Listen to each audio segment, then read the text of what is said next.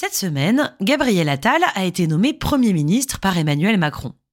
Comme Attal l'a dit dans son discours d'investiture, le plus jeune président de l'histoire nomme le plus jeune Premier ministre de l'histoire. Il a également affirmé que sa nomination était le symbole de l'audace, du mouvement et de la confiance accordée à la jeunesse. Pourquoi pas? Mais cette nomination ne serait-elle pas le symbole d'autre chose?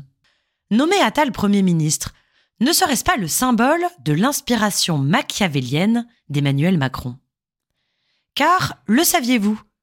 Pendant ses études de philosophie, Emmanuel Macron a écrit un mémoire sur Nicolas Machiavel. Cela éclaire beaucoup de choses. Macron est-il machiavélien ou même machiavélique? C'est ce qu'on va voir dans cet épisode. On va parler Macron, Attal, politique, famille des Médicis et bien sûr, machiavélisme.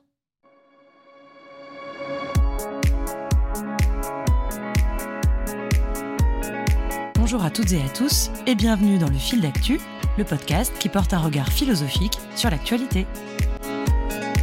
Par Alice de Rochechouart. Machiavel est un philosophe politique italien de la Renaissance. Au début du XVIe siècle, il commence par être diplomate pour la République de Florence, puis il tente de devenir conseiller de Laurent de Médicis quand celui-ci prend le pouvoir. Machiavel est donc une éminence grise, un personnage de l'ombre, qui veut aussi bien servir la République que la prestigieuse famille des Médicis. La famille des Médicis, c'est un peu la famille des Lannister dans Game of Thrones. Ambitieux, riche et peu scrupuleux. Si vous n'avez pas vu Game of Thrones, eh bien, euh, vous pouvez penser aux Balkany. Cette dynastie, à l'origine des marchands de draps, puis financiers et enfin anoblis, ça nous rappelle déjà quelqu'un, règne sur Florence pendant deux siècles. Parmi les Médicis célèbres, on trouve tout de même trois papes et deux reines de France, dont la femme d'Henri IV, ce qui fait que depuis le XVIIe siècle, la famille royale française descend des Médicis. Revenons à Machiavel. Après être tombé en disgrâce à Florence, il est emprisonné et écrit un ouvrage, Le Prince, qu'il adresse à Laurent de Médicis. Il espère ainsi devenir son conseiller. Ce livre n'est donc pas, au départ, censé être publié. C'est une sorte de lettre de motivation, une démonstration de ses capacités d'éminence grise. Le livre ne sera publié qu'en 1532, après la mort de Machiavel. Machiavel y expose sa vision de la politique, une vision radicalement nouvelle. Alors que, jusqu'à présent, les philosophes cherchaient le meilleur régime politique pour perfectionner les hommes, Machiavel chasse la morale de la politique. La question qu'il pose est celle-ci. Comment obtenir le pouvoir et le conserver? Le prince ne doit pas chercher le bien, mais l'augmentation et la conservation de sa puissance et son pouvoir. On dit de Machiavel qu'il est le fondateur du réalisme en politique. Il ne s'intéresse pas à ce que les hommes devraient être, c'est-à-dire vertueux, mais à ce qu'ils sont. Et comment sont-ils? Machiavel est implacable. Des hommes, en effet, on peut dire généralement ceci, qu'ils sont ingrats, changeants, simulateurs et dissimulateurs, ennemis des dangers, avides de gains. Et on ne pourra pas les changer. La fonction du politique, c'est alors de maintenir l'ordre, de maîtriser les aléas de l'histoire et le hasard de l'existence face à l'inconstance et à la vilainie des hommes. Dans ce cadre, un bon prince est un prince efficace, qui sait s'adapter aux circonstances, et sentir l'humeur des foules. La vertu du prince, c'est son habileté, sa capacité à se maintenir au pouvoir et à conserver son autorité. Et pour cela, tous les moyens sont bons. La fin justifie les moyens, comme le dit la formule célèbre, qui n'a pas été écrite par Machiavel, contrairement à ce qu'on croit. Le prince, pour être efficace, a le droit de mal agir, de trahir ses promesses, d'user de tous les stratagèmes on n'exige pas de lui qu'il soit moral, mais qu'il soit habile, et même opportuniste. Selon Machiavel, le prince doit même user de violence pour inspirer la crainte, car, pour se faire obéir, la crainte est plus efficace que l'amour. Le prince doit faire des démonstrations de sa cruauté, des actions violentes pour faire peur. Il doit savoir utiliser la force et la loi. Il doit être lion et renard, c'est-à-dire fort et rusé. Cette pensée politique choque déjà les contemporains de Machiavel. à une époque qui s'intéresse énormément à la vertu. L'ouvrage est rapidement censuré, car jugé immoral par l'Église. L'adjectif machiavélique, qui signifie perfide et calculateur, apparaît peu après la publication du Prince. Ce terme caricature la pensée de Machiavel, qui est moins diabolique qu'on ne le dit. D'ailleurs, pour désigner des concepts véritablement conformes à la philosophie de Machiavel, on utilise plutôt le terme de machiavélien. Quoi qu'il en soit, cette pensée philosophique, le machiavélisme, a une portée considérable. Et Machiavel a influencé la majeure partie de la philosophie politique. Depuis Spinoza jusqu'à Arendt, en passant par Rousseau, il ne laisse personne indifférent. Y compris notre président, depuis ses études de philosophie. Alors, Macron est-il resté fidèle au machiavélisme? Machiavel était un philosophe de la Renaissance.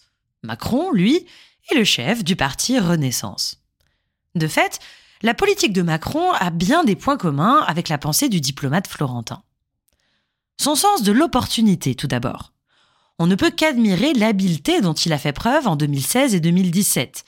Il est parvenu, en un an, à neutraliser ses ennemis, à tirer parti de la crise des partis politiques et à créer la surprise en se faisant élire à seulement 39 ans. Voilà qui aurait rendu Machiavel admiratif. Pour conserver le pouvoir, Macron ne recule devant rien. Il change de politique, n'hésitant pas à quitter le centre et à mettre le cap de plus en plus à droite, au gré des opportunités. Il ne tient aucune de ses promesses de campagne et n'hésite pas à user de violence en réprimant sévèrement les oppositions et les manifestations. Et surtout, conformément aux préceptes machiavéliens, il dissocie peu à peu la morale de la politique. Son changement de discours est remarquable. En 2017, au début de son premier mandat, il défendait la moralisation de la vie politique, voulant constituer une république exemplaire. Il affirmait alors que le principal danger pour la démocratie et la persistance de manquements à la probité parmi des responsables politiques. Sept ans plus tard, il a fait volte-face. Jamais autant de ministres et députés de la majorité n'ont été mis en examen pour des faits de corruption, de détournement de fonds publics, de trafic d'influence et de violences sexuelles. Les affaires se succèdent, les responsables politiques sont maintenus. Le seul critère pour rester en poste semble être l'obéissance, ceux qui exécutent sa volonté restent, les autres sont remerciés. L'efficacité, oui, la morale, non. En décembre, au sujet de l'affaire de Pardieu, Macron affirme même que la Légion d'honneur n'est pas là pour faire la morale. Le divorce entre morale et politique est prononcé.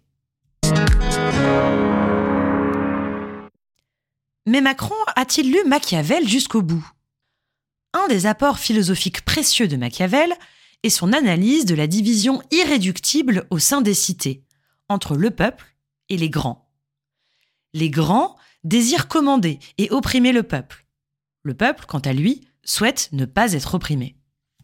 Or, selon Machiavel, le prince doit s'appuyer sur le peuple, et pas seulement pactiser avec les grands de façon tyrannique. Le prince doit maintenir l'équilibre entre les forces sociales, gérer les conflits entre les deux grands groupes. D'ailleurs, selon Machiavel, le conflit est source de liberté, car il permet le mouvement, l'évolution, la progression vers de meilleures lois. Macron, à l'inverse, fait souvent preuve de mépris envers le peuple qu'il gouverne. Il parle de ceux qui ne sont rien, il emmerde les non-vaccinés, il affirme que la foule n'a pas de légitimité. Il ignore et réprime toutes les manifestations, aussi bien les Gilets jaunes que les manifestants opposés à la réforme des retraites. Et il n'hésite pas à gouverner à grand renfort de 49.3, l'article de la Constitution permettant de passer outre le vote du Parlement. Le conflit, ce n'est pas sa tasse de thé. Pas de machiavélisme ici. Machiavel nous dit aussi que le peuple est légitime, qu'il faut savoir l'écouter, et que le prince doit absolument éviter d'être haï. Le chapitre de la manière de fuir le mépris et la haine, est d'ailleurs l'un des plus longs du livre Le Prince. Macron est pourtant extrêmement impopulaire, et il s'approche doucement du record détenu par François Hollande. Aujourd'hui, seuls 23% des Français disent lui faire confiance. Mais peut-être que la nomination de Gabriel Attal à Matignon est le signe que Macron a relu Machiavel. Conformément aux préconisations du philosophe, il s'entoure de quelqu'un de populaire. Attal est, depuis quelques semaines, la personnalité politique préférée des Français. Et surtout, c'est un expert de la communication, qui maîtrise les codes à la perfection. Très investi sur les réseaux sociaux, il jouit d'un capital sympathie immense et donne une impression de proximité. Voilà qui est très machiavélien. Car pour Machiavel, ce sont les apparences qui gouvernent le monde. Ce n'est pas l'éthique, mais l'esthétique du pouvoir qui prime. Machiavel nous dit Il n'est pas nécessaire à un prince d'avoir toutes les bonnes qualités, mais il lui est indispensable de paraître les avoir. Or, Attal est le parfait symbole de la dynamique et de l'audace qui manquait dernièrement à Macron. Il est le premier Premier ministre ouvertement homosexuel en France. Dix ans après le mariage pour tous, il donne ainsi une véritable impression de progressisme. Pourtant, à y regarder de plus près, Attal défend des mesures conservatrices, voire réactionnaires, comme le retour de l'uniforme à l'école. Il a aussi affirmé cette semaine que l'ordre et la sécurité étaient ses priorités absolues, ce qui ne sont pas, vous en conviendrez, des valeurs portées par les courants progressistes. Sa nomination parfait ainsi la stratégie macroniste machiavélienne, ou machiavélique, je vous laisse juge. L'apparence d'une jeunesse dynamique et progressiste, le monde de la tech et de la Startup Nation, derrière laquelle se cache une politique ferme et conservatrice. Attal est le parfait acolyte du président Macron, un pur professionnel de la politique, habile et stratège. Il est son clone, jeune, issu de la bourgeoisie, de la mouvance libérale centriste, il voulait même, comme Macron, devenir acteur. Et comme Macron, il est très difficile de cerner ses convictions politiques. Voilà encore qui est très machiavélien. D'ailleurs, le paradoxe de Machiavel, c'est qu'il divise absolument ses lecteurs. Certains philosophes en font l'allié des puissants, voire le précurseur du totalitarisme. D'autres, comme Rousseau, en font un révolutionnaire avant l'heure, du côté du peuple et de la démocratie. Chacun voit Machiavel à sa porte finalement. Un peu comme Macron, qui a fondé toute sa carrière politique sur le en même temps. En même temps de droite et en même temps de gauche. Mais cette ambiguïté provient peut-être du projet machiavélien lui-même, qui prône sans arrêt le mensonge et la tromperie. Rousseau nous dit ainsi En feignant de donner des leçons au roi, Machiavel en a donné de grandes au peuple. Mais comment en être sûr? Comment savoir ce qui est fin et ce qui est vrai quand toute la pensée est fondée sur la duplicité? Alors, quelle pérennité pour le duo Macron-Attal? Est-ce qu'à fonder sa stratégie politique sur le machiavélisme, Macron ne crée pas les conditions pour se faire trahir? Et si la morale est exclue de la politique, comment envisager l'éthique nécessaire pour tenir ses promesses? Si Gabriel Attal est le dauphin ou le poulain de Macron, difficile de ne pas faire un parallèle avec le Macron de 2016, quand il était ministre de François Hollande. Macron disait alors J'ai une loyauté personnelle envers François Hollande. Je lui dois de m'avoir fait confiance et de m'avoir nommé au gouvernement. En même temps, lorsqu'un président nomme quelqu'un ministre, il le fait parce qu'il pense que c'est bon pour son pays, pas pour en faire son obligé. Loyauté et prise de distance dans la même phrase une belle illustration du en même temps macroniste d'inspiration machiavélienne. Lors de son investiture à Matignon, Attal a, quant à lui, remercié deux fois Emmanuel Macron. Macron devrait-il se méfier des remerciements de son jeune allié? Prévoit-il d'en faire son successeur à l'Élysée? Ou bien Macron a-t-il nommé Attal à Matignon pour le rendre impopulaire avant l'élection de 2027 tant on sait que le poste de Premier ministre conduit à se faire détester des Français? Le principe du machiavélisme, c'est qu'on ne connaît pas les intentions et qu'on s'intéresse principalement aux conséquences. Cinq ans après la publication du Prince de Machiavel, Alexandre de Médicis, duc de Florence, est assassiné par son cousin Lorenzo. Avec le duo Macron-Attal, les Médicis sont-ils revenus à la cour du royaume de France?